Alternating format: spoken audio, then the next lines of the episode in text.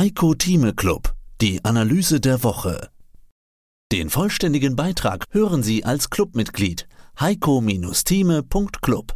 Heiko Thieme, globaler Anlagestratege. Ja, und aus dem Börsenradiostudio grüßt Peter Heinrich. Hallo Heiko, grüße dich. Grüß Gott nach Bayreuth. Heute geht es wieder um Politik, Wirtschaft und natürlich Börse. Wo stehen wir an den Börsen? Ja, eine kleine Zusammenfassung meinerseits. Heute ist Montag, 15. Januar. 2024. Ja, heute wird an der Wall Street wegen des Feiertages Martin Luther King Day nicht gehandelt. Dementsprechend schlossen ja die US-Börsen schon am Freitag vielleicht vorsichtiger. Damit dürfte es auch heute an der Frankfurter Börse relativ ruhig zugehen. Die Stimmung aber bleibt wegen der gestiegenen Zinserwartungen insgesamt positiv. Aus technischer Sicht verharrt der deutsche Aktienindex im momentanen Umfeld bei 16.650 bis 16.700 Punkten und hat dabei, nennen wir es mal, ausbaufähigen Bereich. Dennoch fehlt ein klarer Trend, weshalb grundsätzlich mit einer Fortsetzung der Schaukelbörse in den ersten beiden Handelswochen des Jahres gerechnet werden muss. Also der DAX benötigt weiterhin Zeit, den stark gestiegenen seit vergangenen Oktober Bereich, nennen wir es mal, zu konsolidieren. Heiko, wo stehen wir denn an den Börsen? Eine Konsolidierung wäre gut, bevor die Rallye weitergeht. Oder ist die Rallye vielleicht schon beendet?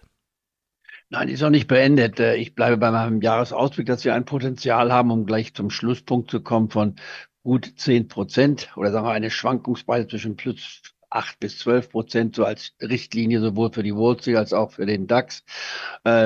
Das ist die persönliche Meinung bei mir, basierend auf technischen Erfahrungen, auch fundamentalen Fakten. Aber das Meinungspegel, was ja wichtig ist, der sogenannten Experten, schwankt stark. Es gibt einige, die vom Weltuntergang sprechen, und zwar im wahrsten Sinne des Wortes. Herr Denn war, der plötzlich sagt, der Einbruch der Börse wird größer sein, als den wir 1929 bis 32 gesehen haben. Damals Kur ging die Börse. Frage, wer, wer ist der Denn?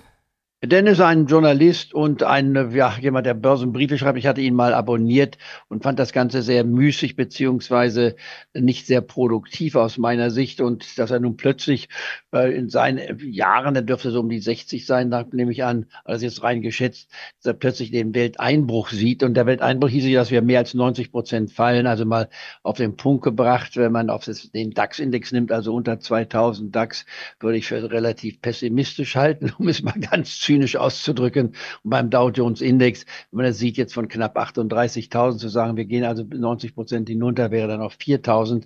Das nicht für um es mal salopp zu fahren, für einen absoluten Quatsch. Die Welt bricht nicht ein, die Welt bricht nicht auseinander. Wir haben enorme Probleme, das ist richtig. Wir haben in Europa einen Krieg, den wir seit dem Zweiten Weltkrieg, ich Verweise auf die Ukraine in dieser Form noch nicht gesehen haben. Da steht alles, was wir bisher hatten, nicht wahr, auch Ungarn Aufstand, nicht wahr, äh, den Prager Frühling, den wir gesehen hatten, nicht wahr, 69, den Einbruch, dass die in Polen, was wir erlebt haben, das und dann auch im äh, Serbien oder früher im Jugoslawien, das sind alles Fragezeichen, die also geringer sind in dem, was wir aktuell haben. Und dann haben wir natürlich den Nahostkonflikt und der ist nicht unbeachtlich, der ist potenziell gefährlich.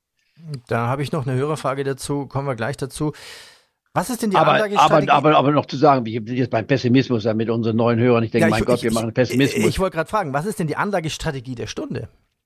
Die, die Anlagestrategie der Stunde bei mir, man akkumuliert die Werte, die gefallen sind und die Potenzial haben. Optimisten, zu denen ich mich weiterhin zähle, verweisen auf die historische Basis, also in einem Wahljahr auf die USA bezogen. Die USA ist nun einmal der wichtigste Anker im internationalen Börsenbouquet, äh, wenn man so will, ist die Nummer eins Börse der Welt.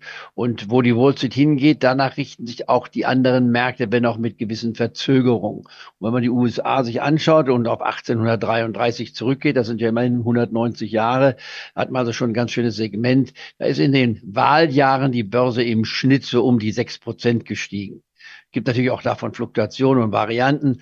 Aber ich würde mir an diese sechs Prozent halten und glaube, dass wir tatsächlich noch ein bisschen mehr in diesem Jahr bringen können, weil hier noch mehr Potenzial vorhanden ist aufgrund der Zinsfantasie, die der Markt äh, beinhaltet. Also ich teile nicht die negative Einschätzung, zähle zu den optimistischeren und meine, dass wir tatsächlich, wie auch im vergangenen Jahr, mit dem Optimismus ganz gut gefahren sind. Denn das vergangene Jahr hatte uns ja auch signalisiert, dass es ein gutes Börsenjahr war und es war mehr als ein gutes Börsenjahr, ein ausgezeichnetes Börsenjahr. Jetzt will ich deinen Optimismus nochmal hinterfragen. Ich meine, der Fünf-Tages-Indikator ist ja nicht ganz so eindeutig ausgefallen.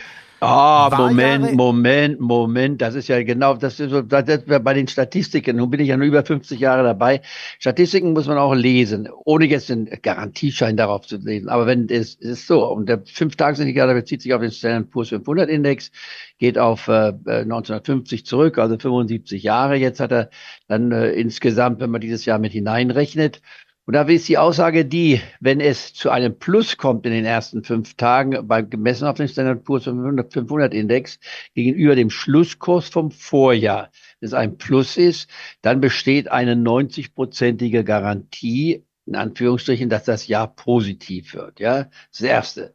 Das zweite, wenn man genau hinschaut, geht der Markt ganz geringfügig ins Minus. Und dies war der geringste Minussatz, den wir gesehen haben seit 1950 für die ersten fünf Tage. Es war nämlich 0,01 Prozent, also ein Prozentsatz, den man kaum lesen kann, da muss man schon eine gute Brille haben. In den Jahren, wo das passiert ist, ist der Markt im Plus geschlossen. Und zwar auch in einer Marschroute, die ungefähr zwischen sieben bis zehn Prozent liegt. Also kann man so sagen, wenn man die Interpretation hat, Minuszahlen nur dann, wenn sie spürbarer sind, also mehr als ein halbes oder ein ein Prozent ausmachen, dann ist der Markt äh, im Minus, aber auch nicht immer, sondern dann ist die Wahrscheinlichkeit, dass er dennoch im Plus liegt, ungefähr bei 40, 45 Prozent. Also er sinkt von 90 90 auf 45 Prozent. Also nicht ausgeschlossen, wenn man das nimmt. Und äh, aus meiner Sicht ist dieses Minus nicht dazu geeignet, als negative äh, Lesart zu haben. Jetzt kommt noch als letzteres hinzu. In den Wahljahren ist, wenn der Index also im Plus normalerweise schließen würde, es ausnahmslos seit 1950, auch wenn wir dann nur seitdem 18, äh, wir haben mal vier genommen, das sind also äh, ja, das sind 18, das sind, das sind 18 äh, Daten, die wir haben, äh, ist es ohne Ausnahme immer im Plus geschlossen. Das heißt, eine hundertprozentige äh, Wahrscheinlichkeit, die man darauf hat. Und meine Schlussfolgerung heißt dann die, die ganze Gemengelage ist sehr komplex in einer Form, wie wir es selten gesehen haben. Das muss man zugeben. Glaube ich nach wie vor, wir haben eine gute Chance, dass dieser Index am Jahresende höher steht als am Schlussstand des vergangenen Jahres. Jetzt kommt das Entscheidende hinzu noch. Die meisten jetzt, oh, die Börse steigt. Ja, die kann auch nur 0,1 Prozent oder 2 Prozent steigen. Das, über den Anstieg sagt es nichts aus. Aber warum ist der Indikator für mich so wichtig? Wenn wir in diesem Jahr, und wir werden in diesem Jahr Konsolidierung haben, Minuszahlen von 5 bis 10 Prozent und vielleicht sogar eine Korrektur, weil das ganz normal wäre. Wann, äh, lassen wir jetzt mal alles offen. Wenn der Markt einmal minus 5 bis minus 10 Prozent aufweist, dann wissen wir in Anführungsstrichen, wir glauben zu wissen mit einer hundertprozentigen Wahrscheinlichkeit, dass der Markt wieder auf das Niveau zurückgeht mit einem leichten Anstieg, wo der Schlussstand im Vorjahr war. Also wenn er minus zehn Prozent ist, kann man davon ausgehen, der Markt steigt mindestens zehn Prozent. Das ist die Statistik auf, bis auf 1950 zurückgehen. Mach sehr, sehr konfus für viele sein. Wie kann man so drauf eine Anlagestrategie richten? Ich habe im letzten Jahr, um das gleich nochmal zu wiederholen, gesagt, wir werden eine positive Börse haben. Wir werden einen Anstieg haben von 20 Prozent ungefähr ungefähr, nicht? Das war beim DAX-Index relativ auf den Punkt gebracht. Wir haben das gehabt, nicht wahr? Ich habe den DAX genannt, nicht wahr? 17.000. Wir haben die 17.000 Marke Mitte Dezember gesehen. Und beim Dow Jones hatte ich die 38.000 Marke aus diesen Überlegungen genannt. Wir waren ein halbes Prozent oder dreiviertel Prozent unter der äh, 38.000 Marke. Das macht man mir nicht übel, nehme ich nenne das nach wie vor ein Volltreffer. Nun, die Arroganz sollte man daraus nicht entwickeln. Ich muss immer Recht haben. Letztes Jahr vielleicht bei einer meiner besten Jahre in der Präzision der Prognose.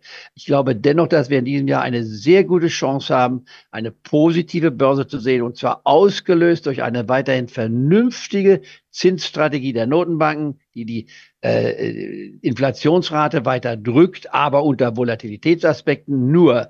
Der Markt nimmt zurzeit sieben Leitzinssenkungen von jeweils einem Viertel Prozentpunkt an, also mindestens anderthalb Prozent oder ein Dreiviertel Prozent Zinssenkung von fünfeinhalb Prozent ausgehen, also unter vier die Leitzinsen. Das teile ich nicht. Und die Notenbank sagt es auch im Klartext. Sie geht davon aus, dass man drei Leitzinssenkungen in diesem Jahr haben wird. Ich würde sagen, es dürfte zwischen drei bis vier Leitzinssenkungen sein und die dürften im zweiten Quartal und nicht schon im ersten Quartal, also noch nicht im März anfangen, sondern dann im Mai oder Juni beginnen und sich dann bis zum Jahresende fortsetzen. Du sagtest ja, Wahljahre sind gute Börsenjahre. Es beginnt ja jetzt in den USA die Vorwahlen in Iowa. Wie läuft das eigentlich ab mit diesen Vorwahlen? Warum jetzt schon? Das sind die Vorwahlen in den einzelnen Staaten, wo sich auf die Kandidaten festlegen. Und Iowa und New Hampshire sind die beiden, die immer um den ersten Platz sich rangeln, wer zuerst dran ist. Jetzt ist also Iowa dran, dann Ende des Monats kommt dann äh, New Hampshire ran und dann gibt es den großen Super Tuesday Anfang März, wo dann ah, viele ah, Staaten ihre Kandidaten wählen. Die wählen ihre, ihre bevorzugten Kandidaten, was noch gar nichts darüber aussagt, wenn man so will, wer nun im Endeffekt Ende Juli und Anfang August, wenn die Republikaner und die Demokraten ihren Wahlkongress abhalten, da wird dann offiziell entschieden, wer ist denn unser Kandidat. Insofern ist es Vorgeplänkel, aber kein unwesentliches Vorgeplänkel. Und in Iowa wird häufig gesagt, Iowa gibt den Trend an, denn das, der in Iowa gewinnt, gewinnt auch häufig dann in in der Gesamtlage, nicht wahr? Das stimmt teilweise, aber nicht immer. Und jetzt ist also Trump gegen seine zwei Kandidaten, nicht wahr? Der DeSantis von, von Florida, der Gouverneur, und die Haley, Nikki Haley, die frühere Gouverneurin von North Carolina, die auch dann die äh, Repräsentantin war der USA in der UNO. Das sind die beiden, die da zu dritt kämpfen und Trump führt und Trump wird auch, obwohl es heute einer der kältesten oder der kälteste äh, Vorwahltag überhaupt ist in Iowa mit minus 25 Grad. Das könnte es noch etwas beeinträchtigen, aber Trump wird aus meiner Sicht mit einer Wahrscheinlichkeit von 99,9 Prozent die Mehrheit haben. Nur die Frage ist, wie stark ist seine Mehrheit? Von über 50 Prozent wird es schrumpfen auf 30 oder 40 Prozent. Das lassen wir mal offen können wir morgen diskutieren. Oder werde ich in meiner Hotline dann äh, in meiner Marktpause morgen kommentieren. Also da gibt es noch Verschiebungen. Aber generell ist die erste Wahl und dann kommt New Hampshire, wo Haley besser dasteht, nicht als Trump, aber doch äh, Punkte gewinnen kann. Aber Trump wird das Feld an, von Anfang an dominieren, abgesehen davon, dass er vier kriminelle also Prozesse hat im Strafverfahren gegen ihn. Das scheint oder das stört ein Großteil der, äh, der, der, der republikanischen Wähler nicht. Was erschüttert ist aus einer oberflächlichen Betrachtung, muss etwas in die Tiefe gehen. Da habe ich ja 34 Jahre dort permanent äh, in den USA mich aufgehalten. Äh, die USA äh, läuft anders als wir. Also eine junge Generation, zu denen übrigens auch ehemalige Trainees von mir gehören, die wählen Trump. Äh, man könnte fragen, aus welchen Gründen stört es nicht, dass er versucht hat, die Verfassung aus den Angeln zu heben im 6. Januar 2021? Scheinbar nicht, sondern sie schauen darauf, was er an Wirtschaftspolitik betrieben hat und ihnen gefällt die Betonung, nicht wahr, America First wo auch das meines Erachtens sehr fragwürdig ist, sagen, wir kommen zuerst und dann kommt gar nichts. Das ist eine schlechte Politik, weil sie dann die restliche Weltpolitik außer Acht lässt und das sollte man nicht tun. Also kurzum, es bleibt offen, wird immer wieder ein Thema sein. Ich äh, würde auch sagen, es ist weit offen, ob Trump oder Biden gewinnen wird. Biden steht als Kandidat bei den Demokraten fest, auch wenn er, wie gesagt, der älteste ist mit über 81 Jahren nach Davos zum Weltwirtschaftsforum. Es startet wieder, da waren wir beide ja auch schon des Öfteren. Es ist total verrückt. Das ist wirklich äh, ja das, das höchstgelegene Dorf in, in, der, in der Schweiz. Da trifft sich 95 Prozent des weltweiten Kapitals. Hier wird aktuell ja die Friedensformel, ist ein Vorschlag von Zelensky diskutiert, es ist ja überhaupt schon mal ein gutes Zeichen, wenn man über Frieden spricht. Also rein statistisch aus der Historie betrachtet werden ja vier von fünf Kriegen am Verhandlungstisch entschieden. Zeit für Frieden, ja schon mal gut, wenn erste Verhandlungen stattfinden, auch wenn Russland und China nicht mit am Tisch sitzen. Das geht dann über den Umweg über die Länder, die gute Beziehungen zu Russland haben, also zum Beispiel wie Brasilien oder Indien. Und da habe ich eine Hörerfrage aus London von David Merkey. Was halten Sie von Rüstungswerten? Rüstungswerte sind eigentlich nicht wegzudenken zurzeit. Warum? Weil Pazifismus ist out. Es lohnt sich nicht zu sagen, wir kaufen, wir machen, rüsten. Mehr dazu gibt's im Heiko Thieme Club. Heiko-Thieme.club. Heiko Thieme spricht Klartext. Der Heiko Thieme Club.